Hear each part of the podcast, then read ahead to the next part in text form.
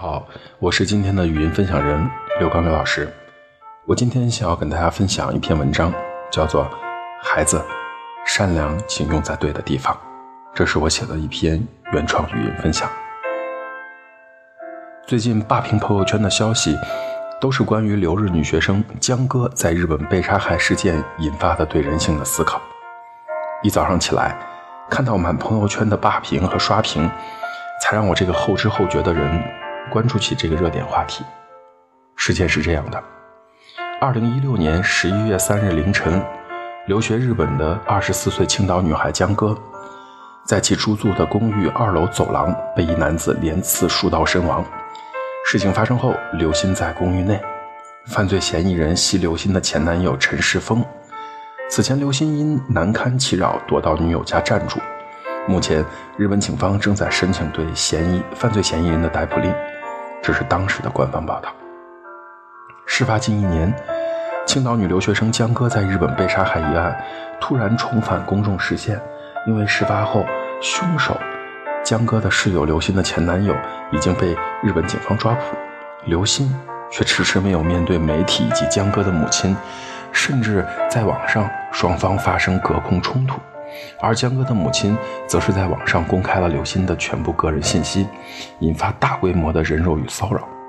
最近，《新京报》局面发布了一则视频，记录了江歌母亲与刘鑫见面，一边是江歌母亲对刘鑫的诘问和指责，一边是刘鑫的痛哭和辩解，以及在舆论重压下的濒临崩溃。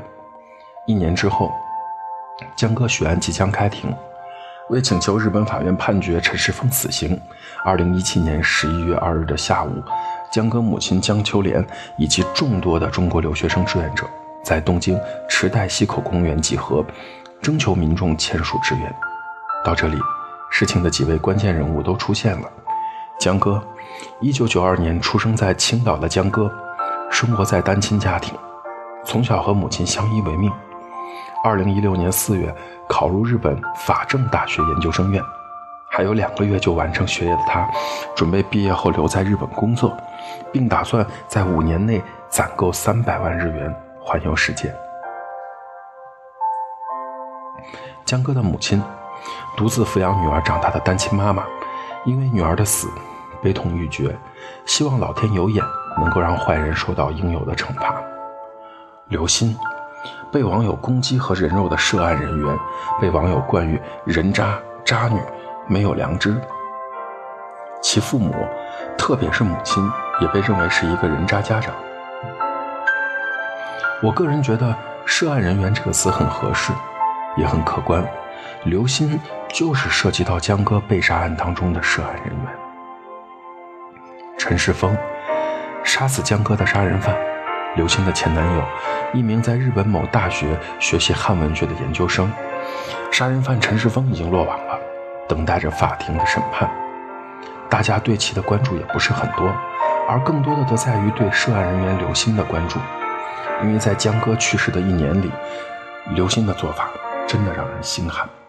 不仅没有见江歌的妈妈最后一面，也没有参加江歌的葬礼。无论出于什么样的理由。即使是一个普通同学的去世，见死者最后一面，出席葬礼，也是对人、对死者最基本的尊重。我们先来说母亲。作为一个母亲，不管是单亲家庭的母亲，不管是不是单亲家庭的母亲，自己的孩子因为意外丢到了性命，都是毁灭性的打击之一。从江歌妈妈的照片中能看到，在女儿去世的这一年里，苍老了很多。那种白发人送黑发人的切身之痛，是寻常人所不能理解的。江哥的骨灰也是由江歌妈妈一个人抱回国的。过安检的时候，江歌妈妈说：“我不要女儿的骨灰过安检，她是一个人，她不是行李。”隔着屏幕，我们都能感受到她的丧女之痛，那种痛彻心扉的撕裂感，让人觉得扑面而来。我想。能支撑他活下去的信念，大概就是为女儿讨一个公道了。面对刘鑫的不作为，一个需要知道女儿真相的妈妈，怎么可能理智的起来？她选择曝光刘鑫及其家人的信息，来争取自己可能获得更多真相的机会。后续才有了网友人肉搜索有关刘鑫的一切的信息，让刘鑫完全暴露在大众的视野当中。有网友说，刘鑫被实施了网络暴力，可网络暴力是一个结果，刘鑫的不作为以及家人的冷漠才是整个事件的始作俑者。试想，有哪一位母亲会对另一位失去女儿的母亲说：“你女儿的死是因为你女儿命短？”更何况，这位去世的女孩在某种程度上是为了保护你的女儿而去世的。很多网友说，不管怎么样都不该人肉刘鑫，严重的侵犯了这家人的隐私权。那么我普及一下好了，生命健康权才是公民的基本权利，生命健康权高于一切，是享受其他权利的基础。生命权和隐私权，生命权更重要一些。两害取其轻，两全取其重。同时，在网上发起了很多的请愿，像帮助江歌的妈妈请愿判处陈世峰死刑这类的活动，甚至呢，还有人在东京的现场集会示威，希望能够判处陈世峰死刑。因为按照日本现行的法律，陈世峰是不会被判处死刑的。可法律就是法律。法律不讲感情，讲的是事实和证据，根据犯罪的社会危害性、主观恶性等，从而客观定罪。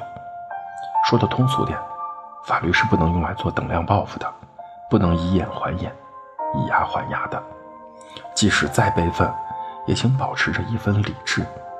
而这样的做法一旦不能实现的时候，带给江哥妈妈的会是更大的痛苦。不是我冷漠，也不是我不同情江哥的妈妈。事实上，我非常的同情和理解江哥的妈妈。如果那是我的孩子，我连想都不敢想，孩子会经历这样的事情。再来说江哥，因为闺蜜的分手，自己介入帮助闺蜜处理分手这个事件而丢了性命，让人觉得惋惜，也很悲愤。让我想到一个在公交车上的经历：公交车上坐了一对母女。母子，孩子对妈妈说：“妈妈，我们班的谁谁谁老打同学呢？”妈妈对孩子说：“那你可不敢像他一样，小朋友要团结友爱。”孩子不服气地说：“谁谁谁谁他也打我呢？”妈妈说：“那你也不能打同同学，小朋友要团结友爱。”听起来是一个多么好的妈妈，把善良、友爱教给了孩子，却忘了教给孩子。遇到不法侵害的时候，遇到不公平对待的时候，该怎么样合理合法的保护自己？我在想，江哥的妈妈曾经可能也是这样教育江哥的吧，对人友善，团结友爱。可当我们遇到了不团结、不友爱，甚至凶残的人的时候，该怎么办？我们需要让孩子从小的时候就学会有保护自己的意识，学会保护自己的心灵和肉体。不要受到伤害的正确方法，而不是鸡汤的告诉孩子要团结友爱。要知道，善良是一种生活方式，是一种态度。善良不应该变成怯懦，不应该是软弱，还有不知所措，甚至是愚蠢。我一直在想，如果江哥能多几种应对方式，该多好！一个年轻的生命还没有绽放它的美好就结束了，这太令人惋惜了。我每次跟学生讲发展心理学、利他行为的时候，都会强调见义勇为、量力而行。首先要具备替他人着想的能力，然后要掌握助人的技能。对，一定要掌握助人的技能，在帮助别人的时候，保护好自己。善良要因人而异，要用在对的地方。如果说江哥做对了什么，我想江哥做的最对的不是保护刘鑫。而是让妈妈知道自己目前的动态，让第三人知道自己目前的状况，才有了让真相大白的一天。试想一下，一个善良的姑娘，因为善念帮助了别人，失去了生命，结果却被人污蔑成私生活混乱不检点的留学生，那才是最对善良最大的残忍伤害。还好，江哥和和妈妈有微信联系。不然，江哥的妈妈可能百口莫辩，可能连为女儿讨公道的机会都没有。留下客观的证据，是善良人类保护自己必须要的、具备的手段。最后，我们来说说刘鑫。我不知道她是不是网友口中丧尽天良的渣女，但是确实在道德上丧失了很多。刘鑫说：“警察不让我跟江哥的妈妈见面，我自己太混乱了，太手足无措了，所以后来也没有跟江哥的妈妈见面。”这是理由吗？是理由。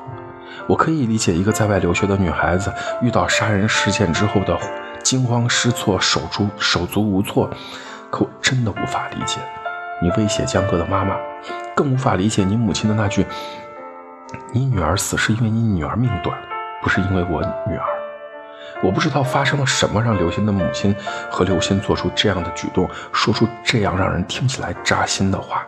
但是这句话太扎心了，让我一个坐在屏幕前的人听完了，都觉得心里发凉，绞着疼。人性的自私和冷漠，总是在这样的时刻考验着灵魂。我不想说是什么原因让刘鑫愿意悔过，是什么原因让让刘鑫愿意去面对江哥的妈妈。我想镜头前的刘鑫，也可能是真心的改过和自责的，只是插在江哥妈妈心里那把刀太深了，因为插在那里的不仅是江哥的死，还有刘鑫整个家庭的冷漠。如果不是网友的人肉搜索。我们不能知道，在这一连一年里，刘鑫换了发型，欢乐的和朋友聚餐，还要比着剪刀手。我们也无法得知，原来刘鑫的妈妈对江哥的妈妈说过如此残忍的话。虽然侵犯了隐私，可是却也看到了真相，看到了善良背后的血与泪。这种心理创伤需要的不仅仅是时间，还有长期的心理干预。希望世间少一些善良的哭泣。也希望江哥的妈妈能有走出伤痛的一天。这就是我今天的语音分享。在录这篇语音分享的时候，我因为情绪太激动了，甚至一度哽咽，录不下去。但我想，我还是基于客观的现象去说一个问题。我不想责备任何人，但我希望可以引起人们的思考。请记得，这是我的原创语音分享。这里是说博心理，我是刘刚刘老师。不管你在哪里，世界和我。陪伴着你。